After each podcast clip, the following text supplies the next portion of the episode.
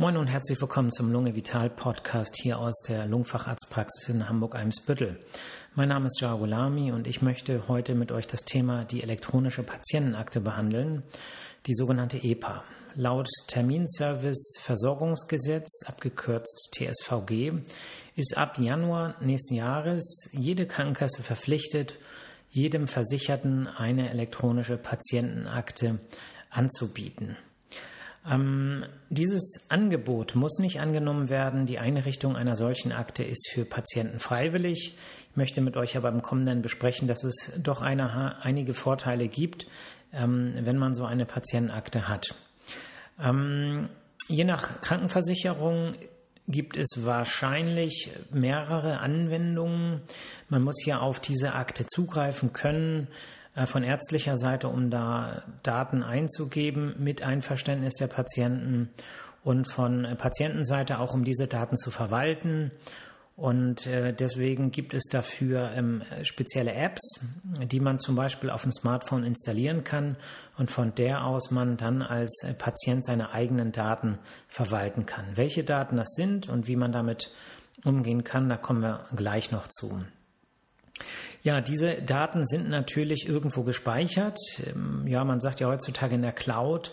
Tatsächlich ist es so, dass es irgendwo Server geben muss, wo diese Daten sitzen. Es spielt natürlich eine Rolle, in welchem Land diese Server stehen und ähm, weil natürlich die Gesetzgebung äh, wie mit diesen Daten umgegangen wird, auch von den Landesgesetzen abhängen. Es ist aber voraussichtlich so, dass geplant ist für die größten Krankenversicherungen diese auch in Deutschland zu speichern, diese Daten, sodass deutsches Recht gilt. Ähm, welche Daten gespeichert werden, das bestimmt im Prinzip der Patient, die Patientin selbst. Diese Daten sind äh, jederzeit einsehbar und äh, bei diesen Daten handelt es sich um medizinische Daten.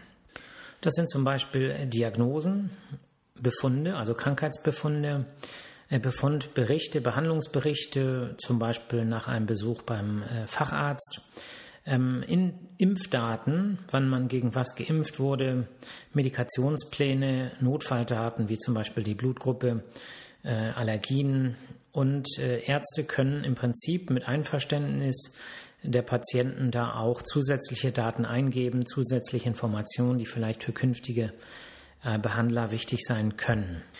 Wichtig für euch als Patienten ist äh, zu wissen, dass äh, ihr mit einer entsprechenden App diese Daten jederzeit einsehen könnt, äh, befüllen könnt. Ihr könnt die Daten ergänzen, ihr könnt aber auch Befunde löschen. Das bedeutet, theoretisch könnt ihr Diagnosen löschen, ihr könnt äh, Berichte löschen. Also im Prinzip kann man alles löschen als Patient. Ähm, von ärztlicher Seite kann man nur gemeinsam mit dem Patienten Inhalte befüllen. Ne? Zum Beispiel bei uns in der Lungenarztpraxis, wenn wir jetzt eine Diagnose feststellen, äh, dann kann ich, wenn äh, du als Patient einverstanden bist, äh, da äh, zum Beispiel auch die Diagnose Asthma, wenn die denn vorliegt, in die elektronische Patientenakte einpflegen. Was ich dafür brauche, ist ein elektronischer ähm, Heilberufsausweis, ein Arztpraxisausweis, ähm, der äh, sozusagen neu äh, geschaffen wurde. Ich habe meinen jetzt persönlich äh, bestellt. Ähm, der ist noch nicht da, aber bis Januar denke ich, wird er einsatzfähig sein.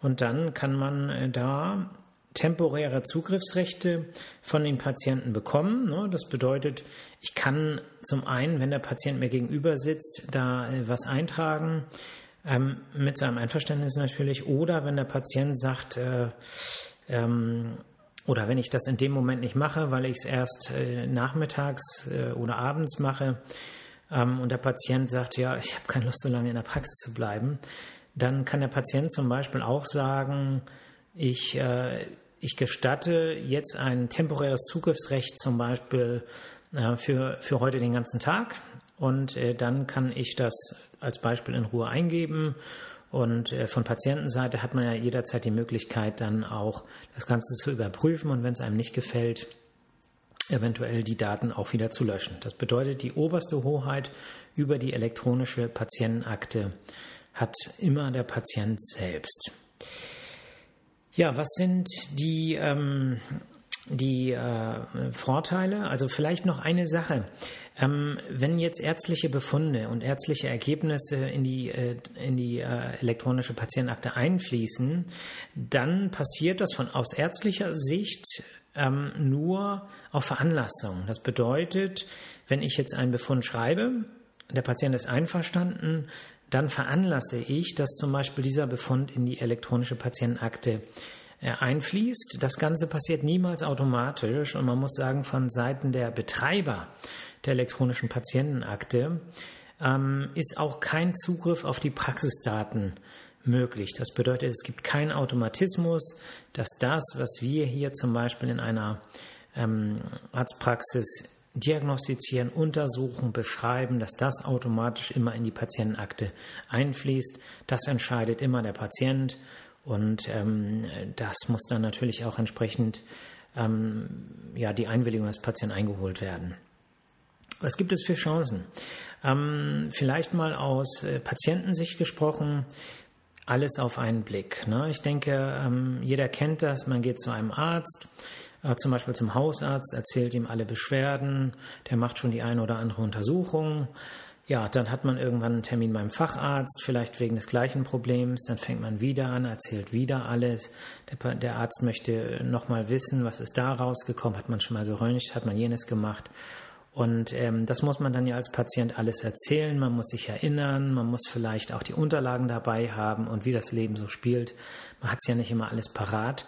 Wenn man dann sozusagen alle Daten gespeichert an einer zentralen Stelle hat, von der man oder auf die man von jeder oder jederzeit mit seiner App äh, zugreifen kann, dann ist das natürlich eine Riesenerleichterung, sowohl für den Patienten als auch für die behandelnden für die behandelnden Ärzte oder Ärztinnen oder Physiotherapeuten. Ähm, und äh, ja, das sind natürlich äh, Angaben, die ähm, zum Teil dann auch nicht, also wenn die vorliegen, dann muss man sich das nicht fragen. Manchmal erinnert man sich vielleicht ja auch nicht als Patient und ähm, dann wird die Untersuchung vielleicht nochmal gemacht, weil das Ergebnis nicht vorliegt oder weil ähm, weil man nicht mehr wusste, was da rausgekommen ist. Und solche Doppeluntersuchungen, die können dann in der Regel vermieden werden. Ähm, aus ärztlicher Sicht ist das auch der Hauptvorteil, muss man sagen, wobei natürlich ähm, es natürlich auch so sein kann, wenn man jetzt mal kritisch darauf blickt, aus ärztlicher Sicht, dass man als Patient natürlich die Möglichkeit hat, auch bestimmte ähm, Punkte äh, wegzulassen. Also ich denke, jeder ähm, niedergelassene Arzt kennt die Situation, dass äh, Patienten auch äh, zweite Meinung einholen wollen. Das ist natürlich auch legitim. Ähm, was aber manchmal auch passiert, ist, dass ähm, vielleicht parallel bei verschiedenen Ärzten ähm, Untersuchungen durchgeführt werden und ähm, wenn dahinter vielleicht ein Anliegen äh, liegt, dann äh, ist natürlich äh, das auch äh, nicht immer in, den, in der elektronischen Patientenakte äh, zu sehen. Ne? Insofern ist das natürlich nur das, ähm, was der Behandler dann auch sehen soll. Gut, aber ich denke, diese, ähm, ja, die Fälle, wo das Ganze vielleicht auch ähm, kritisch ähm, zu sehen ist, das ist natürlich mit Abstand äh, nur ein ganz kleiner Teil der Patientinnen und Patienten, sodass, äh, denke ich, die Vorteile auf jeden Fall überwiegen. Ähm, womit man sich beschäftigen sollte, ist tatsächlich, ähm, wo die Daten konkret liegen, ne, wo die Datenserver liegen.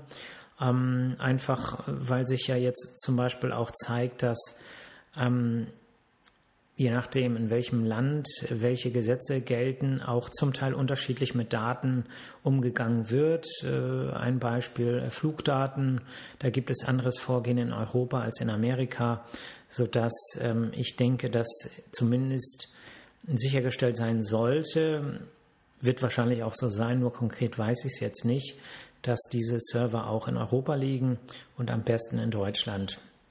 Der Datenschutz soll gewährleistet bleiben. Der Gesundheitsminister hat das ja quasi als Losung rausgegeben. Darauf kann man sich, denke ich, auch verlassen, weil wir dürfen nicht vergessen, es handelt sich wirklich um hochsensible Daten.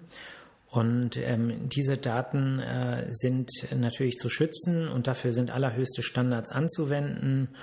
Und äh, das Ganze muss natürlich auch äh, ja, überprüft werden und laufend sichergestellt werden. Ähm, in diesem Zusammenhang gibt es auch äh, schon äh, Ideen, dass bestimmte Daten in Form einer freiwilligen Datenspende ähm, sozusagen einsehbar sind zu bestimmten Studienzwecken. Ich denke, dass insgesamt äh, es da eine große Chance gibt, äh, was Studien angeht, was Forschung angeht, äh, für künftige Generationen dann auf wirklich große Datenmengen zurückzugreifen. Ähm, aber auch da muss man immer wieder äh, überprüfen und sicher gehen, dass da der Datenschutz nicht auf der äh, Strecke bleibt. Aber insgesamt denke ich, ist die elektronische Patientenakte eine gute Entwicklung. Man sollte sich damit beschäftigen, damit man ab dem nächsten Jahr da wirklich eine aktive Entscheidung treffen kann. Und ähm, ich denke, da, äh, da man als Patient selber wirklich die Hoheit hat, diese Daten zu verwalten, ähm, kann man äh, tatsächlich da relativ ähm, ja, ohne große Bedenken rangehen. Ähm, und ähm, vielleicht ein praktischer Tipp, man könnte sich da ja auch rantasten. Ne? Das bedeutet, wenn man jetzt sagt, okay, ich ähm, habe Lust auf Fortschritt, ich möchte auch diese Vorteile nutzen. Stellt man sich mal eine Notfallsituation vor, man hat einen Verkehrsunfall, ist nicht ansprechbar, welche Blutdrucke, äh, welche Blutgruppe gibt es, wie sieht es aus mit Allergien, ähm, ist jemand, ähm, ja, also was gibt es da alles zu bedenken in so einer Situation? Und da ist so eine, ähm, ja, so eine elektronische Patientenakte, auf die dann, das kann man ja vorher äh, festlegen, vielleicht zugegriffen werden kann in so einer Situation oder ähm, ja, das, das ist, denke ich, sehr, sehr, hilfreich für alle, die einen dann in so einer Notfallsituation behandeln. Und ob man dann weitere Daten dort äh, ablegt, das kann man dann ja im Laufe der Zeit entscheiden, solange die Server sicher stehen, solange die Anwendungen sicher sind und auch regelmäßig überprüft werden, glaube ich, ist unterm Strich das Ganze für alle Beteiligten von Vorteil. Gut, ja, ähm, das war ein sehr trockenes Thema heute, aber dennoch sehr, sehr wichtig und äh, damit sollten wir uns alle beschäftigen. Ich hatte ja eigentlich angekündigt, heute eine Frage- und Antwortstunde zu machen. Ähm, daraus ist nichts geworden. Der Hauptgrund dafür ist, ich habe zu wenig Fragen bekommen. Insofern schickt mir bitte Fragen ähm, auf allen Kanälen, Google, äh, Instagram, Facebook, wie ihr wollt, E-Mails und so weiter. Ähm, ich brauche mehr Input ähm, und äh, ich denke so, dass das wahrscheinlich auch äh, für euch mit so die interessantesten Formate sind, wenn ich eure Fragen beantworten kann. Gut, dann würde ich mal sagen, mm, danke fürs Zuhören. Ähm, ich hoffe, ihr genießt das äh, Wochenende. Das Wetter soll gut werden. Ähm, ja, seid gut zu euch selbst, seid gut zu anderen, passt gut auf euch auf, bleibt in Bewegung und ihr hört mich dann wieder am nächsten Freitag. Bis dann, ciao.